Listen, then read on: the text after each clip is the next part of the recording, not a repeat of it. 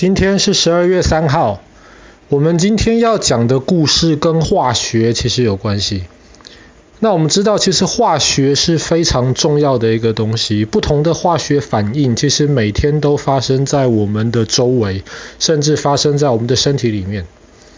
比方说好了，我们知道铁，如果铁的东西跟空气接触的话，铁跟空气里面的氧气就会产生化学反应。那么这个化学反应在有水的情况会加速，那么得到的东西就是铁会生锈。再举一个例子好了，比方说我们知道火柴，那么火柴当你把它点火化开的时候呢，那么我们周围里面的氧气就会跟火柴上面的那些东西形成化学反应，那么就会产生热。所以化学反应是很常见的东西，然后化学反应的能量其实可以非常非常的巨大，所以我们要非常非常的小心。那我们今天要讲的故事其实发生在一九八四年的印度，印度中间的地方有一个城市叫做博帕尔。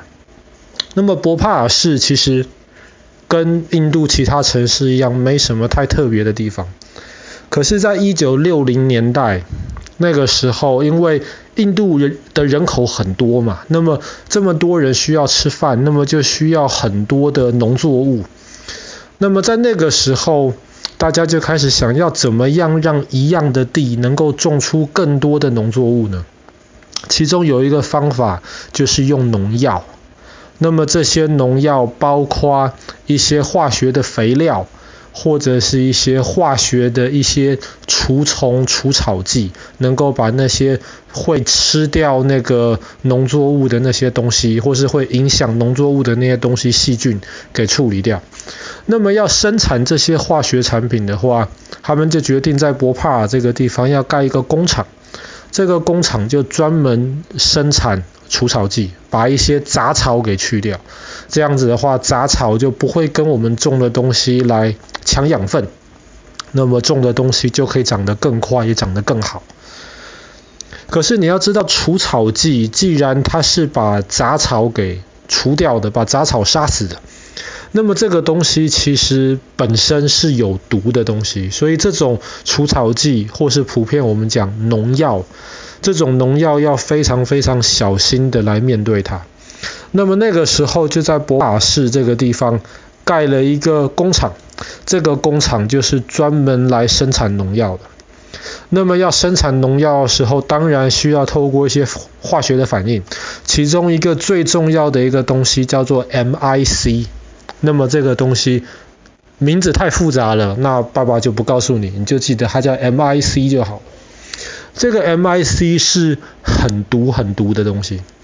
它怎么个毒法呢？比方说，我们知道第二次世界大战，纳粹德国在集中营里面，其实杀害了非常非常多犹太人。MIC 就是在其中的一些集中营里面用的一种毒气，所以我们知道这个东西非常非常毒。那因为这个东西很毒，所以它虽然可以拿来生产农药，但是也有一些其他生产同样同样农药的方法。这些方法需要透过其他的化学反应，就不需要用 MIC 这么毒的东西。只是其他的这些方法比较贵，所以当时在博帕尔盖这个化学工厂的这间公司，他就选择用 MIC。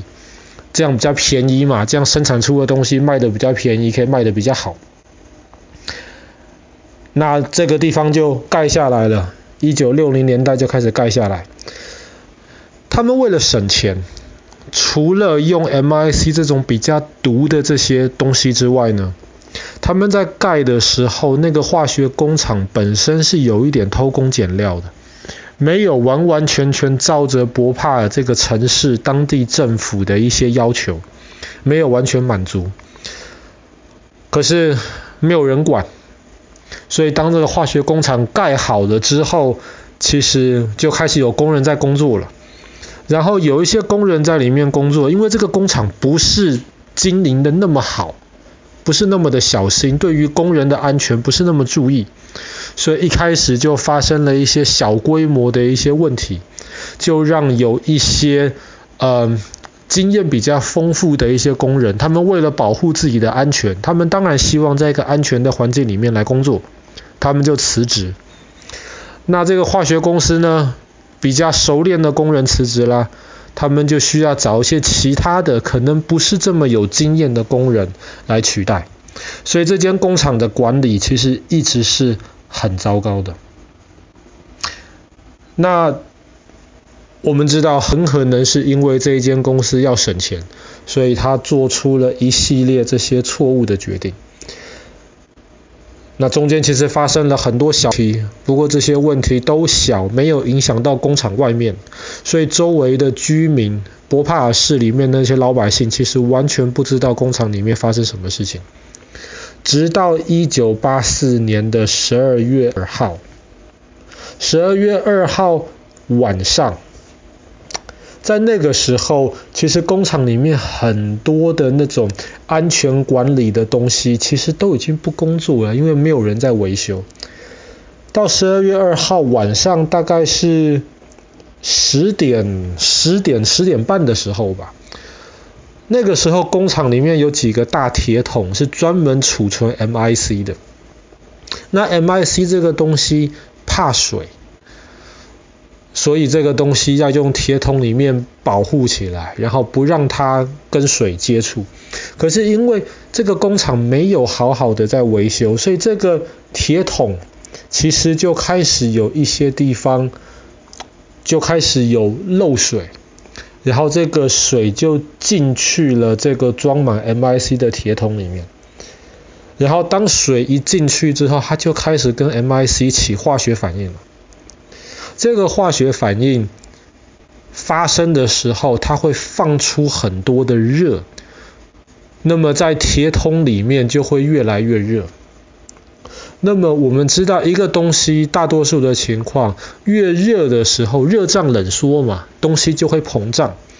所以当这个化学反应开始的时候，里面的气就开始体积膨胀了。可是这是一个铁桶，这个铁桶的体积是固定的。所以当里面的东西越来越膨胀的时候，大家就开始觉得有一点不对劲了，不知道发生什么事情。到大概十一点的时候，有两个比较资深的工人，他们就发现情况有点不对劲，他们就在控制室里面看仪表板，然后仪表板上面有一些数字比较高，特别是那个铁桶里面，因为气体膨胀了，变大了，可是铁桶还是这么大的情况之下，压力就会变大。他们就看到，哎，奇怪，装 MIC 的桶子怎么压力这么高啊？但是他们后来就决定，哎呀，这个工厂里面有很多东西其实都出出错了，没有好好维修。那么很可能是这个仪表板本身出错了，跟那个桶子没有关系。可是后来奇怪，这个压力越来越高，越来越高。到十二月三号，就是一九八四年的今天，十二月三号，刚刚过午夜，其实没有多久。有一个工作人员就觉得不对，我们真的要去看一下。他就到了装 MIC 的桶子那边，那个时候他就觉得头有点痛，身体有点不舒服。他就想会不会是里面的那个 MIC 这个毒气漏出来了。然后当他往前面看，他发现装 MIC 的桶子，铁桶上面已经出现裂缝。那铁桶出现裂缝，你就知道那个里面的压力多大。到午夜十二点四十分的时候，不但出现裂缝，大家发现仪表板上面显示里面的压力已经是我们正空气压力的三倍多。到十二点五十分，就晚上十二点五十分的时候呢，那个压力太大了，就开始触动了整个化学工厂的警铃，警铃就开始响。可是因为是在午夜嘛，大多数人都在睡觉。警铃响了一阵子之后，没有人去反应，结果那个警铃就自动的接到这个城市里面的警铃，警察局里面警铃就开始响。但是警铃响的时候呢，工厂里面的那些主管就把警铃关掉了。他们说没有事情，现在是晚上十二点五十分，不要吵到老百姓睡觉。如果那个时候就让警铃这样子继续响下去，老百姓全部被吵醒了，知道发生什么事情，大家就跑去避难了。可是没有人去避难。结果在警铃响了之后没有多久，一点到两点的时候，那整个铁桶基本上就完完全全的裂了一大条缝，里面存了四十万吨，四十万吨的 MIC 全部露出来。这么多 MIC 全部露出来，又是在半夜，老百姓都还在睡觉。结果露出来的当时，其实就有好几千的老百姓闻到那个东西，不知道发生什么事情，当场死掉。在接下来两个礼拜的时间，又有八千多个老百姓，包括工厂里面的工人，闻到了太多的 MIC，死掉。然后，大概十几年前吧，有人在统计，因为这一次博帕尔的这个气体泄漏的这个灾难，MIC 漏出来，在博帕尔这个地方，总共有快六十万人受伤或是死掉，生下来很多那种畸形的宝宝。当然，我们知道这间公司后来一定被告死啊。赔了非常非常多钱，可是赔了这么多钱没有用啊！多少人的生命受到了影响，而且最糟糕的事情是，这件事情，这个毒气外漏事件本来是完完全全可以避免的，可是因为这间工厂没有好好的被管理，所以毒气就漏出来，就连最后本来警铃可以响，通知老百姓赶快离开那个地方，警铃响起来之后，马上都被关掉。那当然，在之后，全部的生产这种农药的化学工厂都被要求，你不可以再用 MIC，MIC 太危险了。但是从此，大家对这种化学工厂就很害怕。所以，当什么地方如果要盖化学工厂的话，其实周围的老百姓都会怕，都会要求工厂不要盖在我家附近，因为这个东西太危险，就像是一颗不知道什么时候会爆炸的炸弹这样。当然，我我们知道，其实绝大多数的情况，只要这间公司有一个好的管理，只要这些安全的程序他们都处理得很好，其实是没有什么问题。只是因为就是有一些这种，像我们之前讲过车诺比核能电厂爆炸的事件，跟今天讲到博帕尔这个化学工厂毒气外漏的事件，就因为有一些这种不好好管理的这些例子。就让我们一般老百姓非常非常害怕这样子的事情发生在我们周围。好了，我们今天的故事就讲到这边。发生在一九八四年的今天，十二月三号，印度博帕尔市发生的毒气外漏事件。